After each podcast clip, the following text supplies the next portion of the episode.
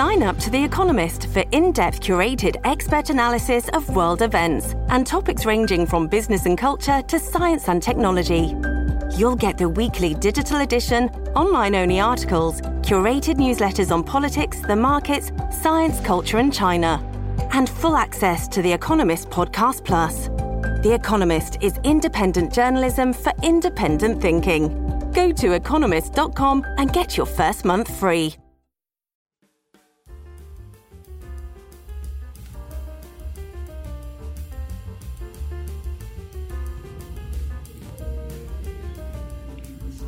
Al día con Tribunito por la mañana.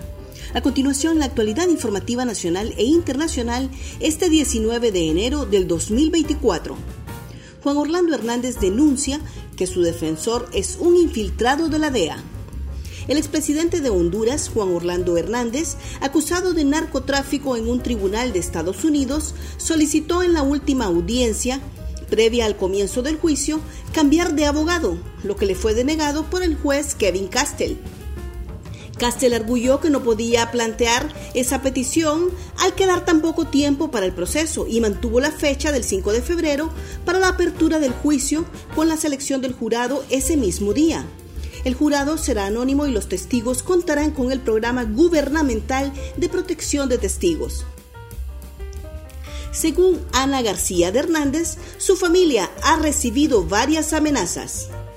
La ex primera dama de Honduras, Ana García de Hernández, denunció este viernes amenazas a muerte y de secuestro en contra de su familia. Mi familia ha recibido varias amenazas de muerte y de secuestro, indicó García en comparecencia de prensa en su casa de habitación. Agregó que su esposo denunció la infiltración al equipo de defensa del individuo Jorge Bar Levy quien nos ha acosado y amenazado permanentemente. Aclaró que su esposo en la audiencia inicial expuso al juez Kevin Castell que quien recomendó a su abogado defensor sería un infiltrado y no el abogado Raymond Colon. Detienen a otro imputado por la muerte de la exdiputada Carolina Echeverría. La Policía Nacional de Honduras capturó este viernes a un miembro de la pandilla 18 quien tenía orden de captura por el asesinato de la exdiputada Carolina Echeverría.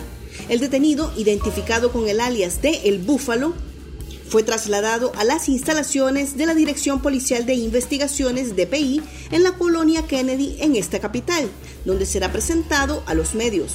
Posteriormente será trasladado a los tribunales de justicia para que responda por los delitos que se le imputan. Un repaso al mundo con las noticias internacionales y Tribunito por la mañana. Messi y el Inter en El Salvador. La escuadra salvadoreña sabe lo difícil que será el encuentro, pero aún más difícil será plantear un buen esquema de juego al astro argentino, por lo que el equipo se ha mantenido entrenando en la semana. Enfrentar a Messi es complicado, reconoció el técnico de El Salvador, el español David Dóniga, quien tomó las riendas del equipo a principios de enero y con el que espera arrancar una victoria al cuadro estadounidense.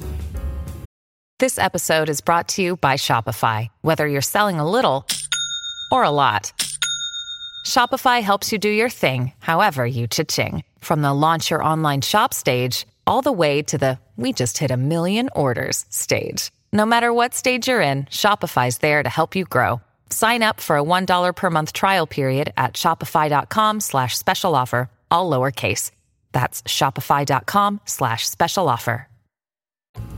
Más noticias nacionales con Tribunito por la Mañana.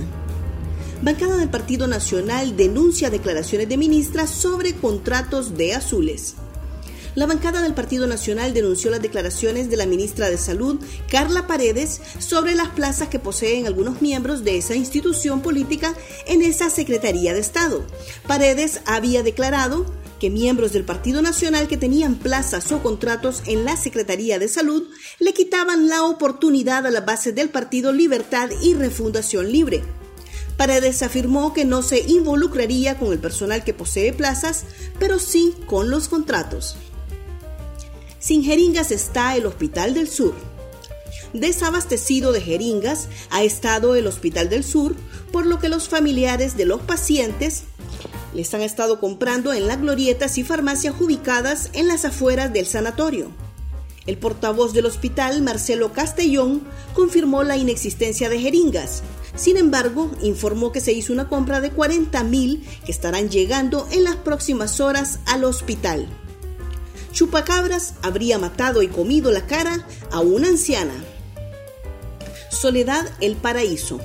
La alarma y el temor se ha apoderado de la comunidad de Cerro Bonito en el municipio de Soledad El Paraíso con un dantesco suceso donde encontraron sin vida a la señora María Vicenta Carrasco, de 80 años de edad, supuestamente asesinada por el chupacabras. La mañana del miércoles los vecinos de Carrasco vieron la puerta abierta y decidieron entrar para encontrarse con el cuerpo en el suelo. El cadáver tenía prácticamente el cráneo expuesto y su columna vertebral como si hubiera sido desollada.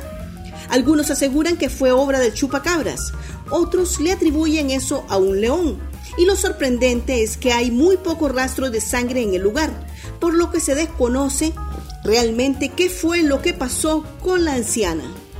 Gracias por tu atención. Tribunito por la Mañana te invita a estar atento a su próximo boletín informativo.